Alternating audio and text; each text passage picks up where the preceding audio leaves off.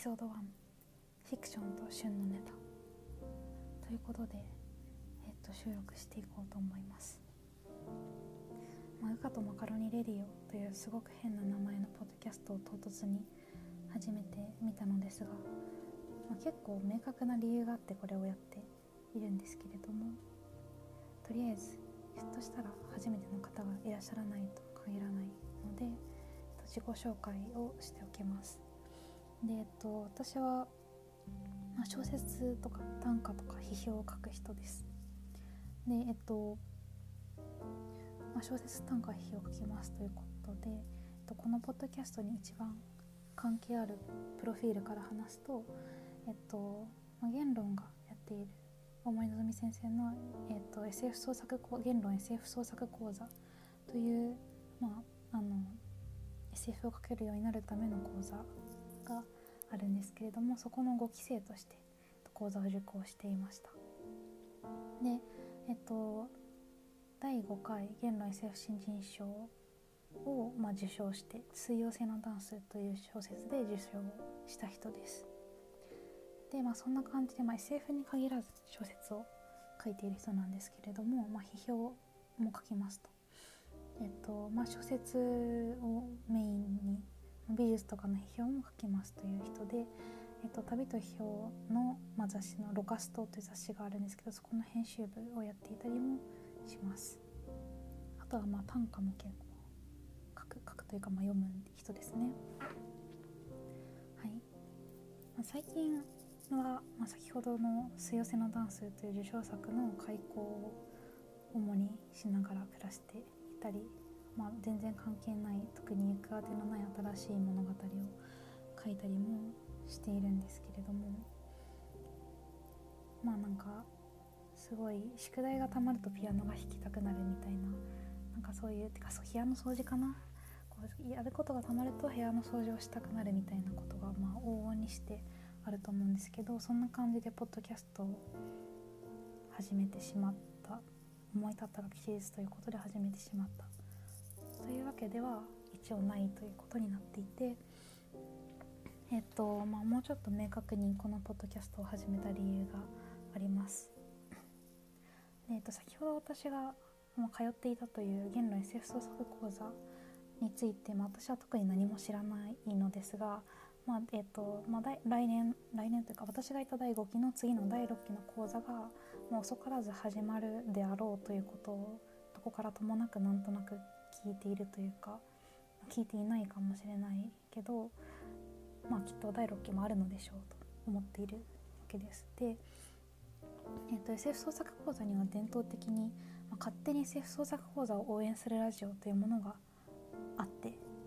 これ第1期の時から脈々と続いているかなり豊かなラジオなんですけれども、まあ、そこそれの来期のメインパーソナリティを務める人が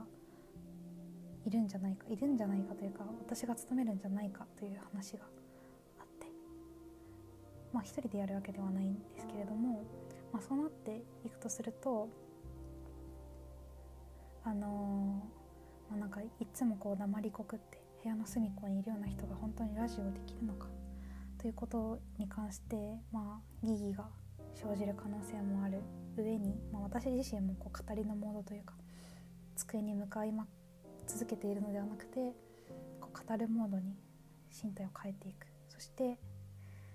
まあなんかこう自他ともに盛り上が盛り上がらなくていいんだけれど温まっていきたいという感じがあってえっ、ー、ときちんと話、まあ、雑談というよりはきちんと話していくということをやっていこうと思っています。まあ、ウカとマカロニラジオってすごい適当というか3秒くらいで考えた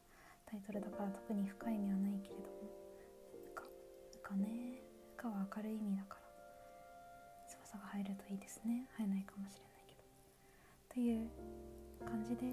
えっとこのラジオをお送りしていきます。でまああの常に本題を話していきたい。なんか横道にそれたくないのでえっと本題のですね旬のネタについて話していきたいと思います。で、えっと、これ最終的に何の話をするかというとあの2021年に出た主な文芸誌の特集テーマをなんかすごい恣意的に編集してみたというかとりあえず全部一覧化してみてでそっからこういうテーマ多かったよね。じゃあこういうテーマが多かったならそれって旬だったのかなみたいな話を、まあ、最終的にはしていきたいと思っています。まあ、それ結構面白いというか私もなんかこうすごい唐突に文芸誌の特集テーマを集計してみたらどうなるんだろうっていうのを唐突に思いつきでまあ傾向はある、まあ、当然集計すれば傾向はあるのであそうなんだと思いました。そうなんだと思いました。という感じ。なので、まあ、最終的にはそういう話をしていきたいです。でえっと、まあ、とはいえじゃあなんで旬のネタみたいな話をするのか。まあ新春なので今1月4日ですね。2022年1月4日なんですけどあのまあ、だから去年を振り返るっていうことをやろうっていうのは、まあ、むしろ偶然そうなったっていう感じであの、まあ、ここでもですね言論 SF 創作講座に関係ある話をしたいなと思っていたので、えっと、言論 SF 創作講座の課題だったことについて関連した話をまやろうと思って、まあ、この旬のネタで旬のネタについて話そうというふうに思っているわけです。まあ、どういうことかというと、まあ、私が通っていた第5期の一番最初の、えー、と課題というのが、まあ、旬のネタで SF 小説を書くという、えー、と課題でした。で、え、ー、とまあ、これ課題を出してくださったのは長谷聡さんなんですけれども、まあ、ちょっとあの、まあ、公開されてる文章ですので一旦読んでみます。課題の文章。旬のネタで SF 小説を書く、旬のネタを使うことは作家が今何を考えているかを読者さんに提示する分かりやすい方法です。そして現役作家にとっての大きな武器です。小説の世界ではこれまでに作家たちが多くの名作を書いていて圧倒的な質と量のアーカイブがあります。ですがどんな過去の大家も今の旬のネタで書くことはもうできません。現役の作家にできるアーカイブと競って、えーと、読者さんに手に取ってもらう手立ての一つが今この時の題材と思考基盤で小説を書くことなのです。今を生きる皆さんが SF のアーカイブに何を加え加えられるのかを考えて挑戦してみてください、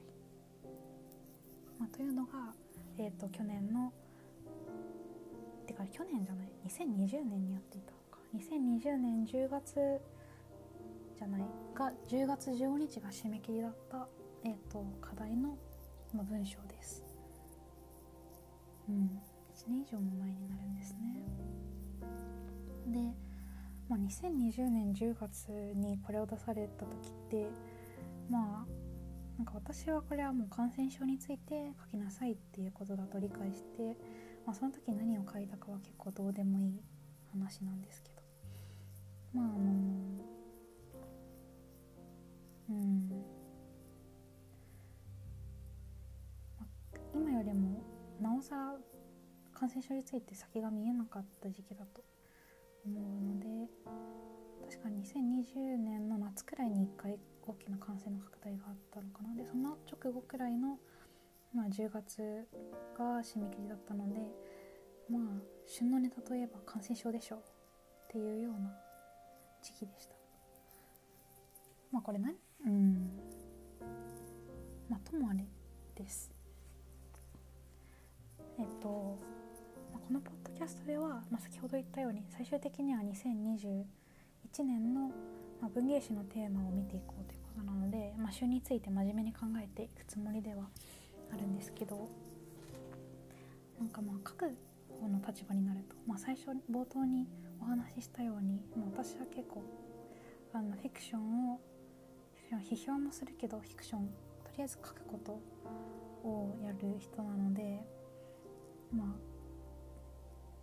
そう旬のネタに応えて書こうっていうモチベーションがこう、まあ、ある人もいるしない人もいるだろうというような気はするんですよね。で、まあ、それは多分書く方もそうだし読む方もそうというか、まあ、今のものだからこう旬だから書きたい旬だから読みたいって思う人もいれば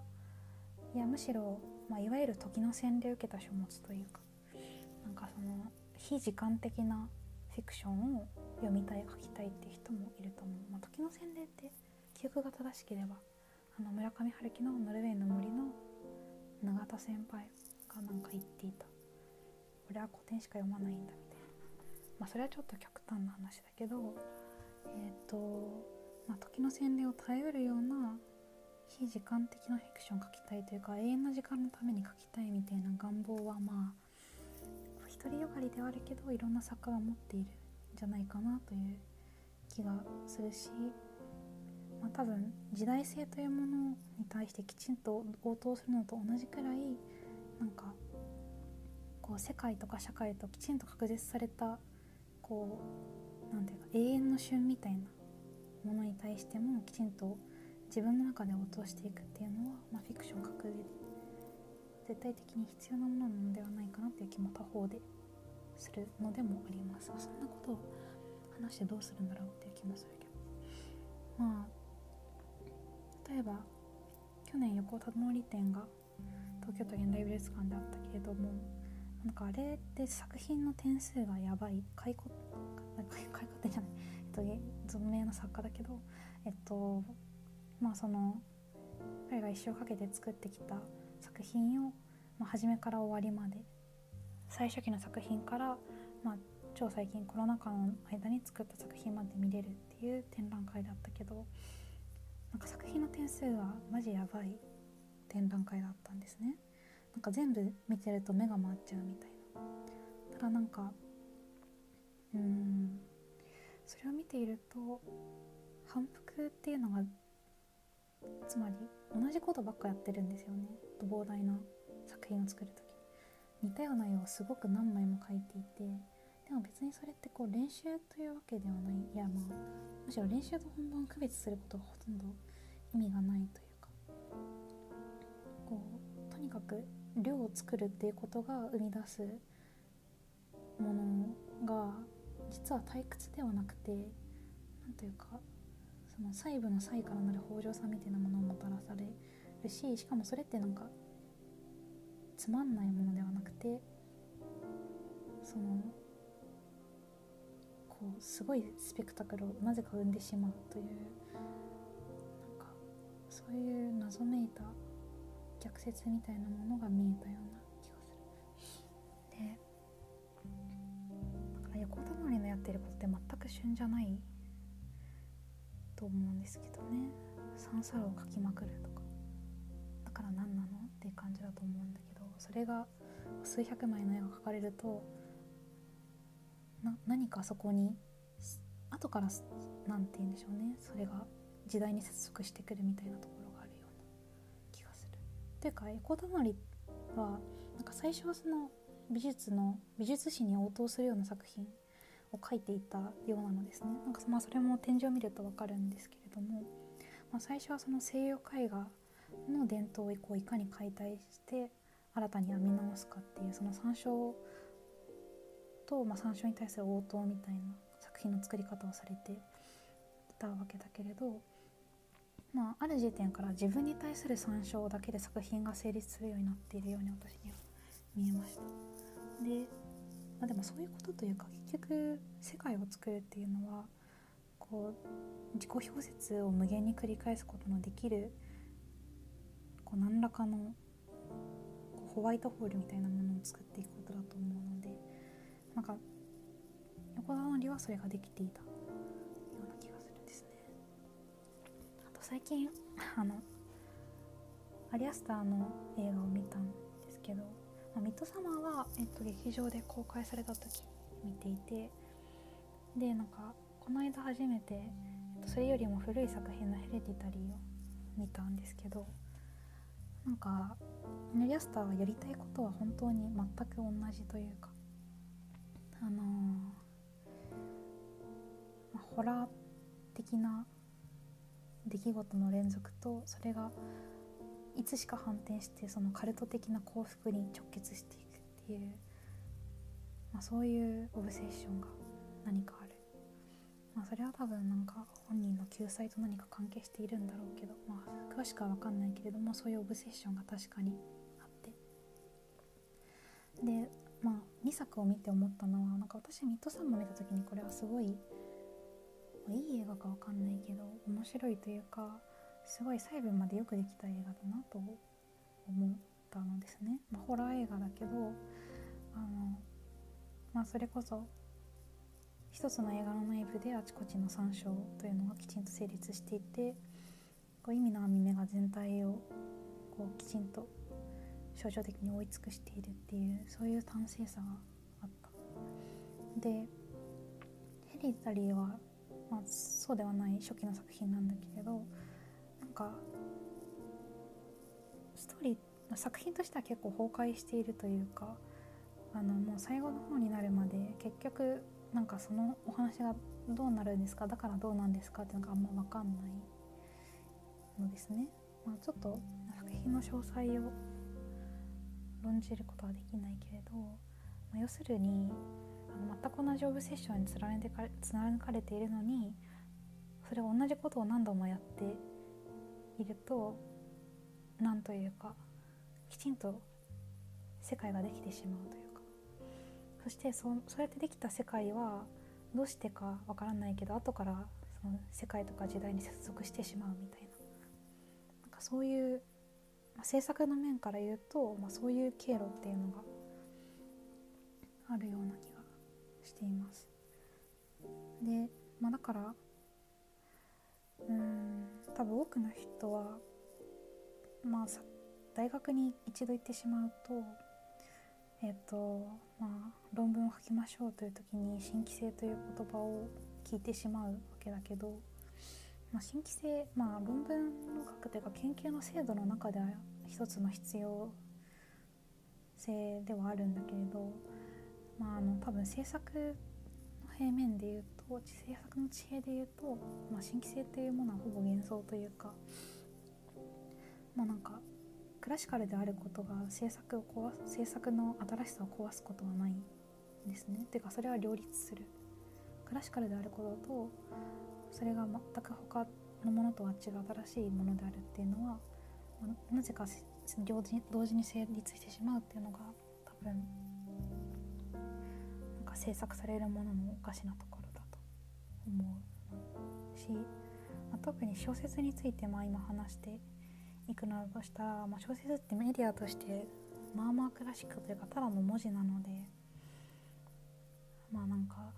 どう頑張ってもただの文字なんか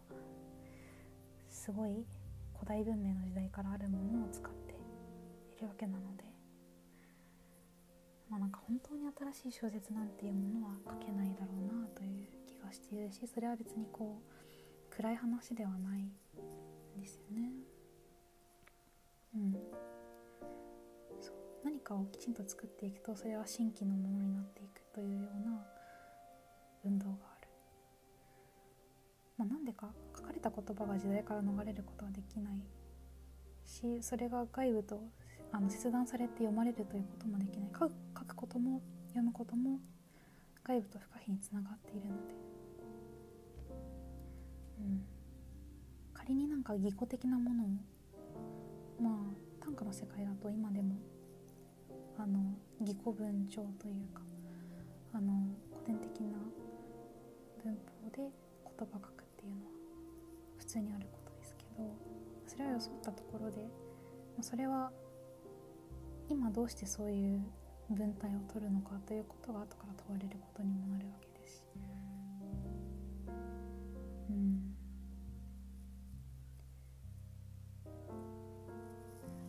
映画の話を他にするとすればあ例えばこの間てかたった今ネットフリックスでやってる「あのドントルックアップというあれ SF 映画なんですかね。SF 映画アダム・マッケンの映画がありますけど。あれってすごい感染症の話に読めるというか、まあ、あの彗星が地球をぶっ壊す彗星が落ちてきているのにあの天文学者がいくらそれを訴えても誰も信じてくれないっていう、えー、と話なんですけどなんかこれすごい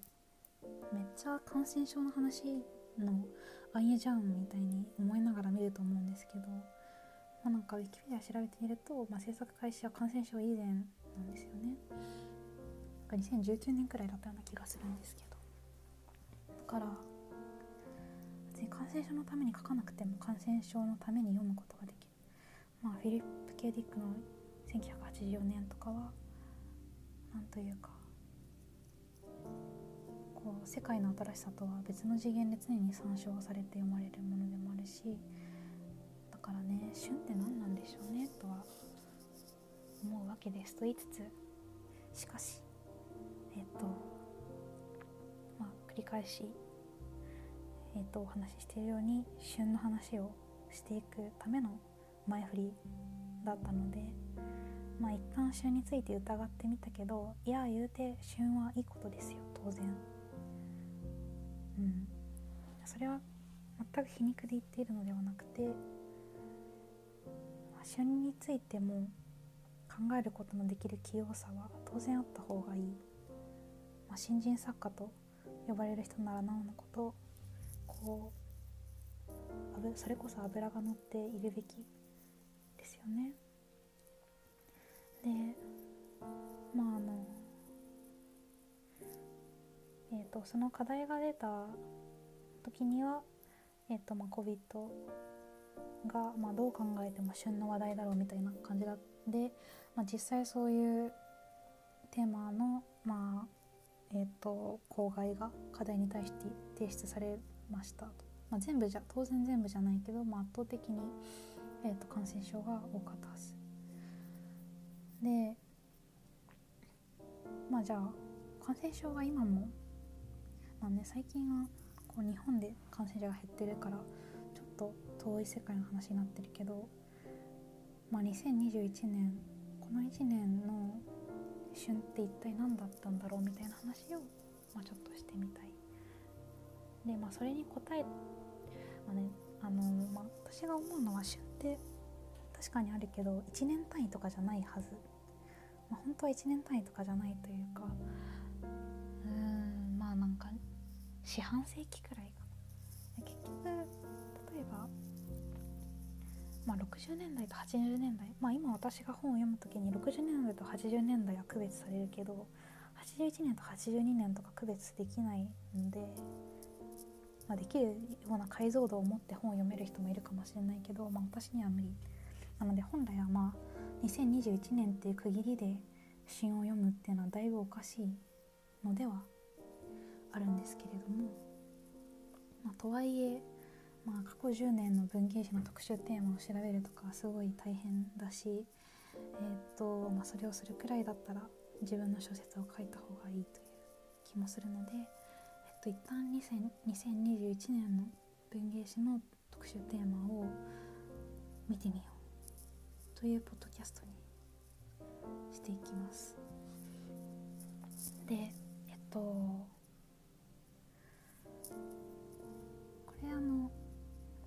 ノノートっていうか Notion の記事記事というかメモにまとめているのを後で一緒に投稿しようかなと思ってるのでそのメモを見ながらの方が聞いていただけるとよりクリアかもしれないんですけどえっとですね、ま、何を見ていったかというと、まあ、恣意的にいくつかの文芸誌を私が選択しとそれの2021年の間に出た特集テーマからさらに恣意的な選択をしてこういうの旬だったよねっていう話をしていこうと思います。こういう時に恣意的ってこう言っちゃう正直さがこうね喋りに向いてない人っていう感じがするけどまあいいや、まあね、いかなるおしゃべりも常に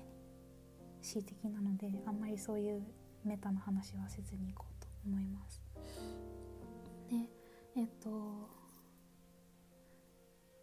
ねメタな話しようと思ったら無限にできちゃうからね。ポッドキャスト論はしないっていうのがこのポッドキャストの目標です、はい、でえっと何の文芸誌を選んだかというとまあえっとやっぱり SF に端を発してる講座なので一つが SF マガジン。そしてえっと実は2021年に創刊された、えっと、SF マガジンは早川の雑誌ですけど草原社、まあ、双璧をなすって言っていいのか分かんないけどまあ早川と双璧をなす SF の分野で双璧をなす、まあ、草原社が新しく創刊した「趣味の手帳」という文芸誌があって、まあ、これについてまだ2号しか出てないけどついても触れようかなと思います。であとはあのー、まあ、言葉ととあと早稲田文学、まあ、これは、まあ、関数少ないけどを見ていきあとはいわゆる五大文芸誌の、えーと、特集テーマを見ていきました。五大文芸誌というのは文学界新潮群像あれ？他になんだっけ？群像すがる文芸ですね。うん。なんか初めてこんなことをやってみてなんかそもそも特集ない文芸誌っていっぱいあるんですねみたいなすごい普通のことを思ったんですけど。いやそうなんです。なんか特集を毎度組んでる文芸誌もあるし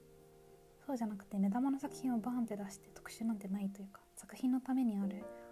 号とかもあるんですよ。でそれの割合って結構あの雑誌によって異なっているんですがまあ、ちょっと作品論の話をしていくともう読まないと分かんないって感じになっちゃうし全部読めないのでとりあえず特集の名前で語るっていう雑な話をしていきたいと思います。で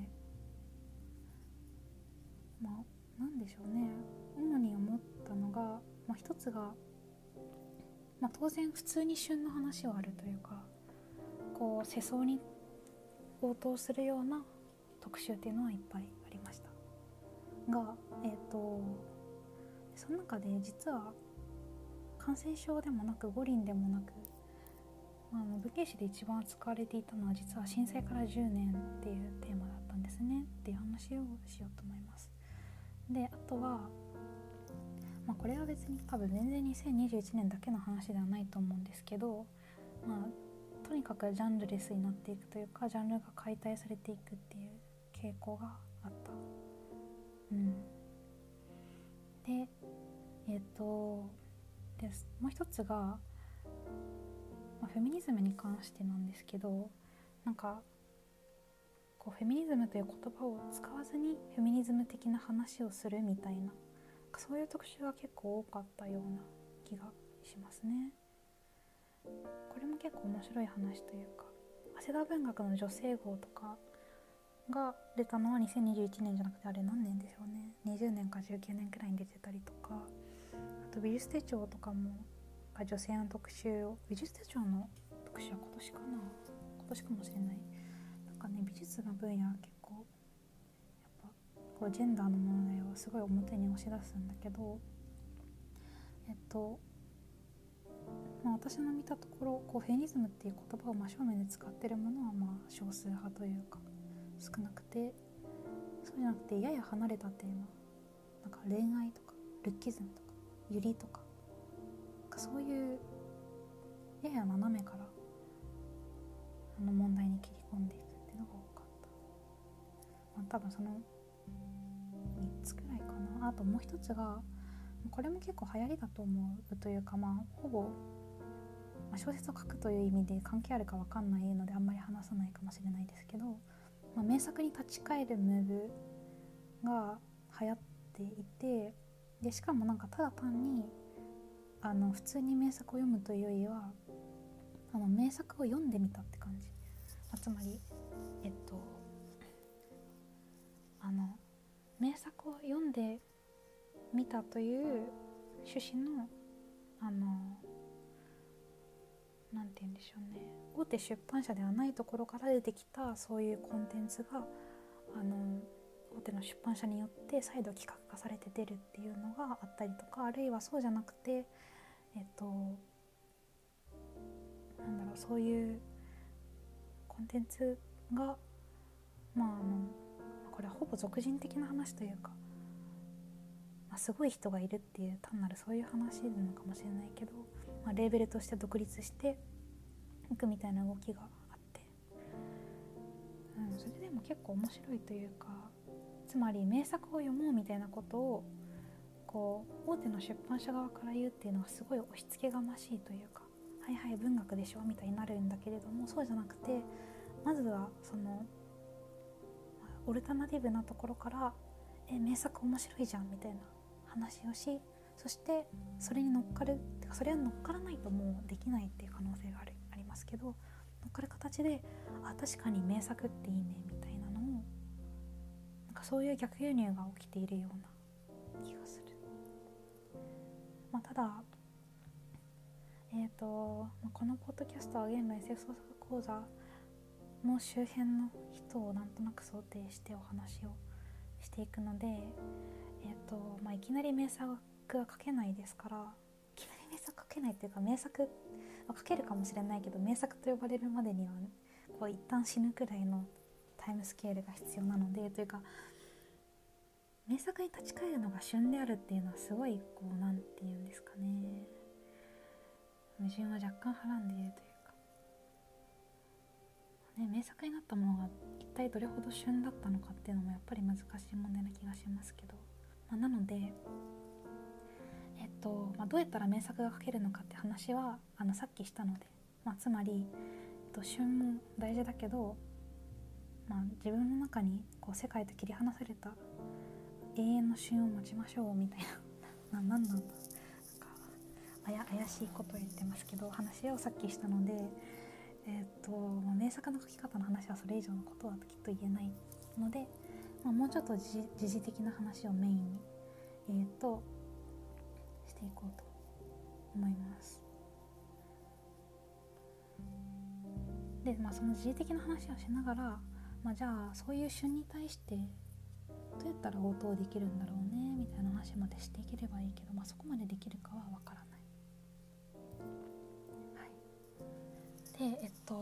まあ1つ目のあのフェミニズムじゃないけどフェミニズムの話みたいなことをしているっていう、えっと、特集が多かった。で、えっと、SF マガジンのゆり特集。えっとスバルの、えっと、恋愛小説の可能性という特集。あとは文芸ではすでに5回くらい連続企画をやっていてこれはフェミニズムって言葉が出てくるんだけど韓国 SF フェミニズムっていうと連続企画をしている。でえっと現代思想だとまあ別にフェミニズムだけに関係することではないけど、まあ、ルッキズムの話とあと恋愛の現在という特集がそれぞれ1個ずつあったので、まあ、現代思想文芸誌じゃないけど、まあ、ありましたねと。あとはあと文学界で、えっと、の特集でファッションと文学っていうのがあったそうです。うん、であうん、まあ、メインどころのというかよく知られている、まあ、オルタナティブオルタナティブじゃない側の出版社ではフェミニズムって言葉を使わない形でなんかそういう傾向が明らかにありますよね。でそれとはまあ対照的なのかもしれないけど「あのかぐやプラネット」っていうあのこれは多分あのインターネット上のプロジェクトだと言っていいと思うんですけれども、えっとまあ、3つのことを掲げたプロジェクトですと。えっと、ジェンダー不平等の解消新人賞以外の道筋作り海外の挑戦というテーマに取り組みます。ということなので、まあ、真っ向からこの国内の真っ向からか分かんない、まあ、オルタナティブですよね。オルタナティブな活動をしていてここではジェンダーっていう言葉が、ま、正面から使われている。そして、ま、もう一つの、ま、文芸の、えーと、韓国 SF フェミニズムって特集では、まあ、純文学の日本の純文学の文芸誌がえっとまあ、韓国 SF フェミニズムって組み合わせで、えっと、フェミニズムについて語っている。ていうか韓国の小説はすごいフェミニズムの文脈で授与されてるというか私は韓国語ができないので実際に韓国で何が読まれてるのかっていうのをパッと言うことはできないけど少なくとも私が読んだことのある韓国文学は、まあ、フェミニズムと切り離せない。だから誰が読んでもまあこれはフェミニズムの話だよねって分かる話が多い。まあなんかなんででしょうね。純日本の純文とのモードの違いがあるんだけれどなんでそれが違うのかっていう話は私にはできない、まあ、少なくとも日本から見た韓国はフェミニズムについて話していい国だっていう風になっているんだと思います、まあ、別に韓国がだからフェミニズム的なんて言うんでしょうね。ジェンダーの問題が日本よりマシだって話ではないはずというかあのとは思うんですけどね。それは多分どんぐりの背比べてがどっちもひどいっていうのが現状だと思いますけど。はい。うん。えっと SF マガジンのゆり特集。これねゆりという言葉がすごいセンシティブというかどう語っていいかわからないっていうのはありますよね。うん。まあゆり BL っていうのはおそらく二次創作？いわゆる二次創作のジャンルから言葉であるような気がするというか、まあ、じゅどう考えても純文から出てきた言葉ではないわけですよね。そしてうん。いやこれはなんか私も最近これをすごい最近人とけんけんがくがくと話したんだけれどもも私が県の SF 創作講座に出した最終実作はあれはユリの話ですよねっていう読まれ方をしてもらったということがあってということはすごい流行りに乗ってんじゃんっていうか私はすごい旬のものを書いた可能性がある。というか多分書いてるんでしょう。だから受賞したんだと思うんですけどユリが流行っていてユリの話を書いて旬なのでよかった。そしてむしろ旬すぎるからユリの作品ばっかり書くのは良くないよ。みたいな感じになりうる。そういう話になりうる。よね。まあ、でもユリというか何て言うんだろうその異性愛性愛の作家が同性の性愛について書くっていうことは絶対に可能ではあるんだけどていうかそういうふうに他者になることが自分ではない別の言葉を生きることがフィクションの役割なので絶対に可能なんですけどそれは。だからなんかそれがその何て言うんだろうな。自分とは全然関係ない人たちの恋愛だからそれをまあはためで見て消費できるというか。恋なんだろうね。っていうような、まあ、つまり仮の視点をどこに置くかっていう問題なんですけど、まあ、多分この話をする時に先に認証の話をした方がいいと思うんだけど、まあ、一人称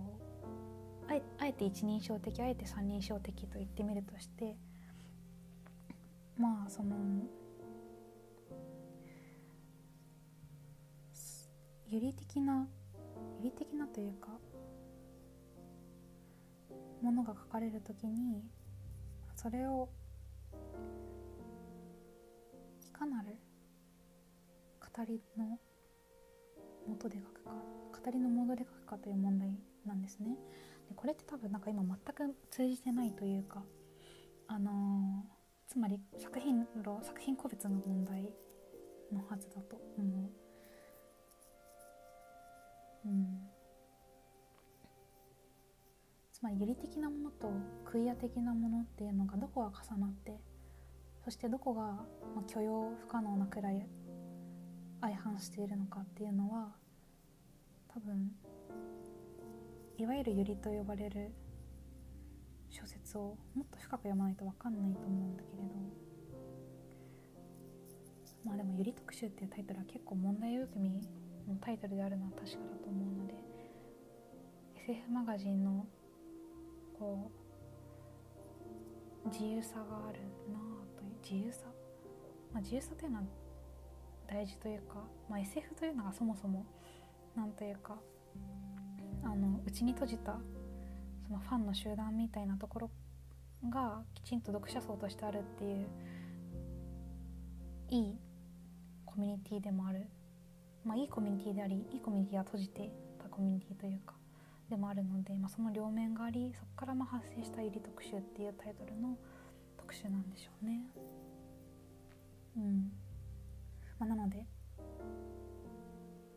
えーとまあ、女性同士の恋愛を扱う特集がありましたであと恋愛系のが、まあ、スバルと現代思想でありました、まあ、だから、ま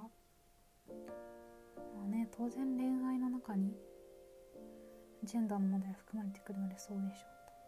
でさらにルッキズムを考えるっていうのはいい話ですよね、まあ、これは文芸誌じゃなくて現代思想だけどまああのジェンダーの問題を考える時に必ず身体身体の問題が出てくる。てかそうか現代思想でルッキズムの特集があり文学界でファッションと文化の特集があってそれってまあ結構同じことを同じことというかつまりそのジェンダーというか身体の視覚的な問題を扱っているわけですよね。体がどう見えるかっていうのがまああのなんというかいかに生きるかにどうしても関わってしまうどう見られるかが他人から規定されそして自分でも規定することができるみたいな問題がルッキズムにもファッションにもあるわけなのでというね感じで。えっ、とだからまあ旬としてはそういうことですよ。だからどんどん暗喩化してきてるんですよね多分。フェミニズムという言葉が。なぜか。うん。悪い響きを帯びている可能性があるので。えっとまあそれをフェミニズムはどんどん暗喩化していく。つまり別の問題から考えていくってことがされていておそらく多分それができている小説は旬の小説であり読まれる小説になる。良くも悪くもっていうことだと思います。詩の小説を書いていきましょう。皆さんみたいなね。え？ー、ことですね。であとジャンルレスという話をしていくとこれもあのー、えっとまあ、かなりいろんなレイヤーでジャンルレスになっていく、まあ、これは別に、まあ、最初も言ったけどすごい普遍的な傾向というかそもそもジャンルがジャンルは常に生成変化してるんじゃないかって気がするけど何はともあれ、えっと、異常論文はすごいこう売れていましたよね。でそれはまあ論文というものとフィクションっていう2つのエクリチュールが、ま、混在していくというか混混合していくっていうようなのが、まあ、異常論文だったわけです。まあこれは結構ね詩弁的なフィクションっていうのがきちんと異常論文っていう言葉の名付けによって受けられるっていうのはすごい希望的なこと。てか多分これ同じことなのかもしれないけどつまりこう難しいメタフィクションメタフィクションって呼ぶのやめようメタフィクションは良くないっていうのも他方であるんですよ。フェミニズムがよなんかなんだダメダメというか悪い響きを帯びているのと同様に、まあ、メタフィクションを書く作家ってダメだよねみたいな。こう書くことについて書く作家ダメだよねみたいな。まあ、そういう禁じ手みたいなのがあり異常論文はあのいや書くことについての論文を書いてもあフィクション書いてもいいんだよっていうのをすごいポップな形で示してくれたっていう意味で。うん。いいな。から結構真面目なことを真面目じゃない皮をかぶしてやるっていうのが旬なのかもしれない。それはまああのさっき名作に立ち返るって話でもしましたけど名作を名作って言うんじゃなくていやこういう風に SNS で盛り上がったんですよみたいな言い方で名作を読んでいくとかあるいは異常論文と呼ぶことでかなりハードな SF をあのポップに読ませていくとかあるいはフェミニズムって言わずに恋愛って言ってフェミニズムの話をするとかファッションとかルッキズムって言ってフェミニズムの話をするみたいななんかねそういうオブラート性みたいなのがあるんですねきっと今の傾向として。だから大事なのはつまり今旬を追うために必要なのは偶意の力というかいかにアナロジーを組み立てていくかっていうのがおそらく重要でつまり分かりやすさが敬遠や分かりやすさが敬遠されるっておかしな話ですけど、まあ、つまりお利口なことがダメなんですよね。お利口な顔してはいけないっていうのがえっ、ー、とまあ今のモードとしてあってただだからといってお利口なことを本当にしないわけではない。お利口なことをちょっとふざけてやるっていうのがあのー、流行りですね。流行りですね。っていうかまあね旬の話をしてるから流行りの話をしていきます。うん、とはジャンルレスの話をしていくとえっとまああの草原から「真の手帳」というえっと文芸誌が発刊されましたけど、まあ、これミステリーズという、まあ、ミステリー雑誌の後継誌として出たのがこの「趣味の手帳」という文芸誌でであの、まあ、これの何が面白いでしょうかというと全然ミステリーの雑誌じゃないというかミステリーズの後継誌と言ってるのにあの総合文芸誌として発刊されているっていうのが面白いところですね。うん草原は結構なんか私の中で早川と草原を比べると、まあ、ちょっとそんなに後半にいろんなものを読んでいるタイプの人ではないのでうまく言えてるかわからないんですがあのまあ草原の方が幻想によったというか、まあ、ファンタジーもあるのもそうだけどあのつまり、えーと、SF のジャンルは幻想文学を含んでいたり含んでいなかったりするんですけど創演者は幻想文学をやや含みなんか創演者の方が幻想文学強いような気がする。まあ分かりません。なんか別に全部知っているわけじゃないから。少なくとも最近出てる本の傾向はなんかそんな気がするんですけれども。うん。だかそのミステリー SF ファンタジーホラーっていう、まあ、ジャンルをいやなんか幻想文学は多分全てを含みるというかあの、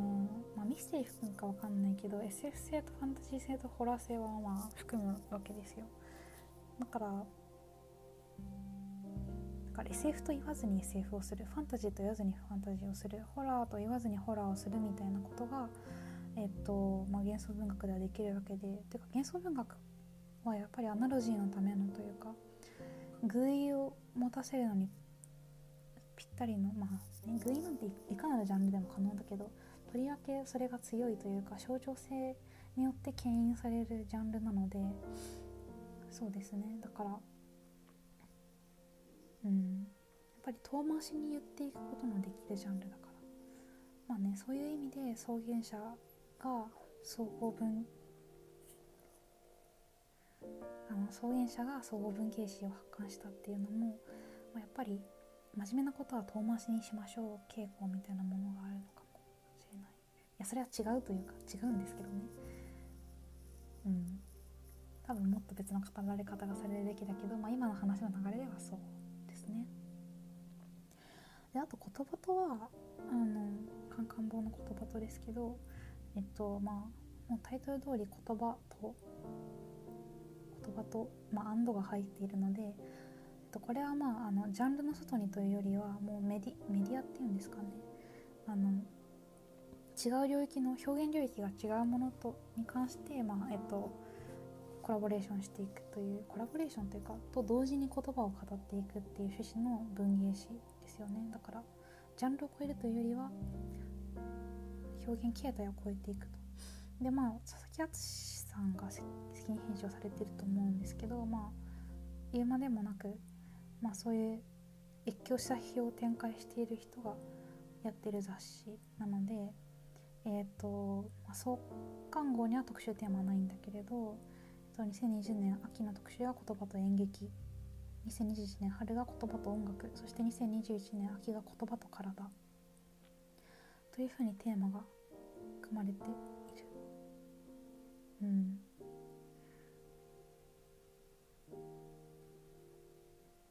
まあだから今述べた2つの相対的に新しい文芸趣味の手帳と言葉とっていうのが、まあ、いかに越境していくかっていうところにポジションを置いているっていうのは結構面白いというかそういう旬があるんだなっていうことですね。まあ、ただ言葉とはやっぱ真面目というかその越境性を包み隠さないもう超真面目に言葉と音楽言葉と演劇言葉と体って言ってやっていくので、まあ、そこは結構なんかフィクションのせやっぱり佐々木敦さんの批評家性みたいなところがあるというかいやそれははっきり言っていこうよみたいなところがあるのかもしれない。文芸誌だともっと隠すような気がしますね。そういうテーマをどうやってもっと婉曲に言うか。まあねっていうような気がします。であとはえっとホラーと文学を接近させていきましょうという特集も多かったですね。まあ、さっきアリアスターの話をホラー映画の話をしましたけど早稲田文学2021年秋ホラーのリアリティという特集があってそして文系の2021年秋ほぼ同時期に特集これは何だ？縁うん恨み？のあえっとがありましたと。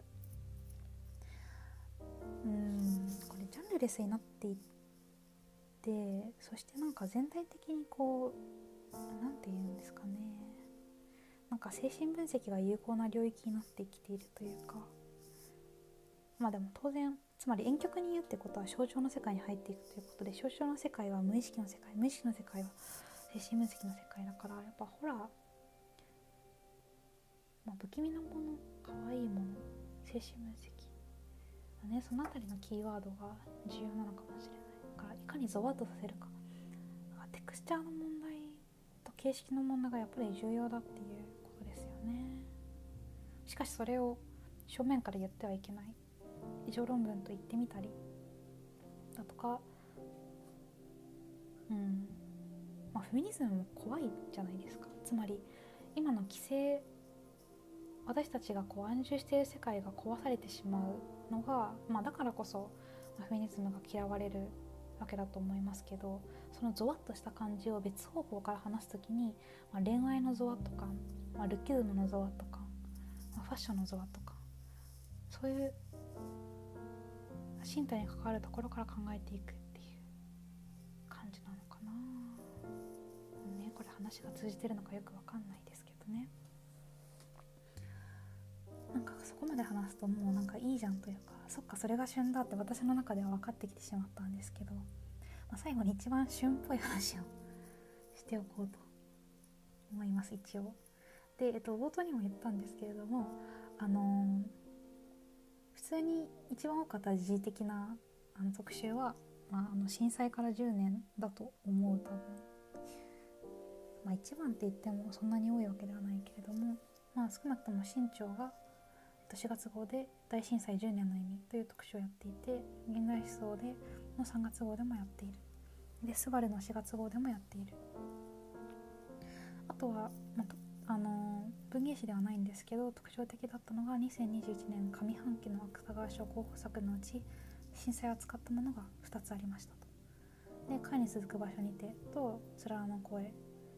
「貝に続く場所にて石沢舞」「つらの声工藤レイン」の2作が少なくとも扱震災を扱っていました。他にもあったかあったかもしれない。でまあいずれにしても特徴的なのがその震災から10年経ったっていう時にまあ当時から被災した人の声というのは届かないというか、まあ、死者の声は常に届かないわけだけど、まあ、それが10年経ってさらに距離の距離の遠いものとして見ることができるようになったそして当事者じゃない人が震災について語ることができるようになってきたっていうのがあるような気がします。まあ、とはいええっと、石澤さんも工藤さんも、まあ、東北の出身の方というか東北に当時住んでいた人だと思うので当事者ではあるんですけどおそらく当事者の中にもレイヤーがあってそして本当に、まあ、津波で家族を失ってしまった方もいらっしゃれば、えっと、あるいは知り合いの知り合いが亡くなったくらいの距離感の被災者の方もいらっしゃるわけですよね。そして、まあ、私は全く揺れなかった西日本に当時住んでいたので私は今でも震災について何かを言えるような気は1ミリもしないんだけれど、まあ、少なくとも10年経つとその東北に住んでいたけど深刻なものすごく深刻な被害を受けなかったっていう人が何かを書くことができるくらいの、まあ、心理的な距離感が生まれてきている。それは多分決して悪いことではないというか常に真ん中の直接的な生々しい言葉だけが多くを語るわけではない。遠回しで語ることによって何かが浸ってくるっていうこと。なんかずっと同じ話をしていますね。だから直接書かないんですよね。ことが多分旬なんだ。そしてそれが震災から10年っていうこの節目がおそらく感染症とか五輪とかいうトピックよりもより重要である理由は多分その距離感なんだと思います。うん。なんかこの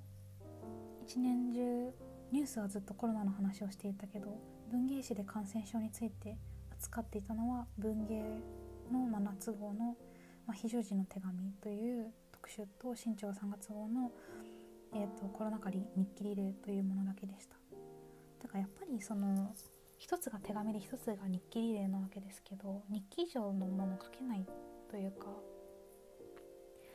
つまり SF 創作講座のあの課題が出された時には私たちはこう今最もリアルな問題について今応答しようと思ってフィクションを書いたわけですけど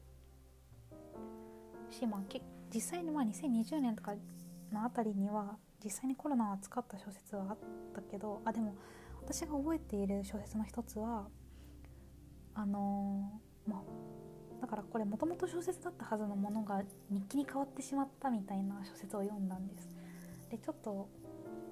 れはタイトルをパッと思い出せないんだけどえっとあのもともとその東京オリンピックについての小説を書いていたそれは全く小説風の小説というわけではなくて、まあ、いわゆる普通のフィクションというか、まあ、特に現実の関係ないものとしてあの東京オリンピックネタで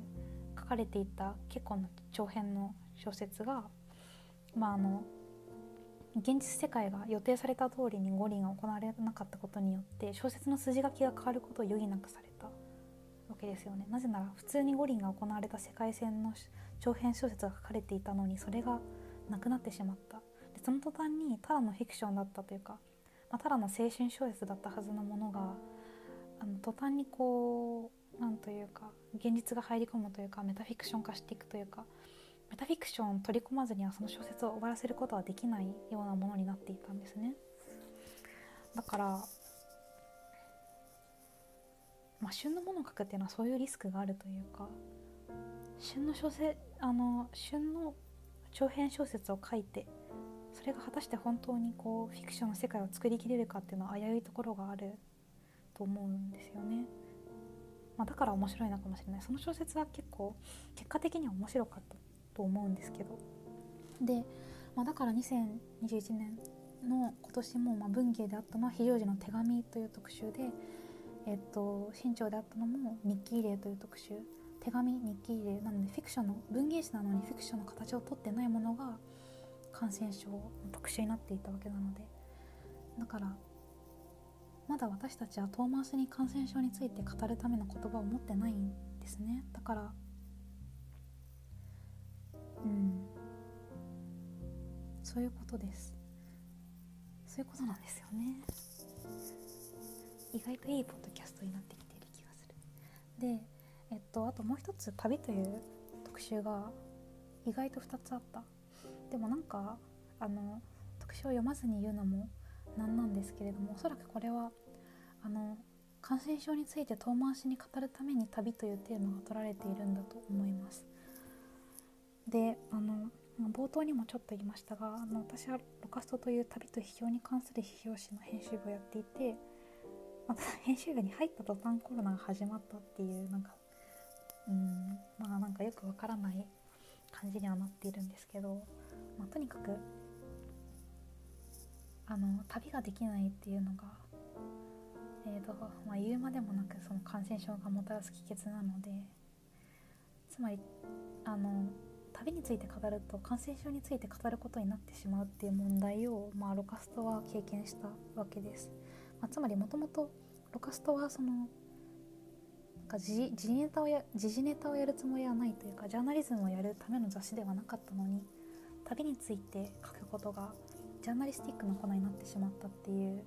状況の変化があった、うん、だから今旅について書いてしまうと感染症について書くのと等しくなってしまうわけで、まあ、それがさらに反転してあの感染症について書きたいなら逆に旅について書けばいいっていう状態になっているっていうそういう事態になっているんですね、まあ、だから旅特集っていうのが、まあ、まあ別にね旅っていうのは普遍的に小説っていうかフィクションのテーマではあるけどまあ今だから旅なのかもしれない。はい、というわけでも他にもある。えー、っとまああの複数ではない単発であった特集としては、まあ、群像でケアの特集がありました群像で翻訳の特集と戦争の特集がありました文芸でモフモフモフモフっていう特集とと夢のディストピアという特集がありました。あと群像で批評総特集論のまあこれフィクションの話じゃないというか批評の話だと思うけど、まあ、論の遠近法っていう特集がありましたという感じ。うん。だから分かりません。こんな風に結論付けていいのか分からないけどえっと神話偶意です。しかも真面目なことについて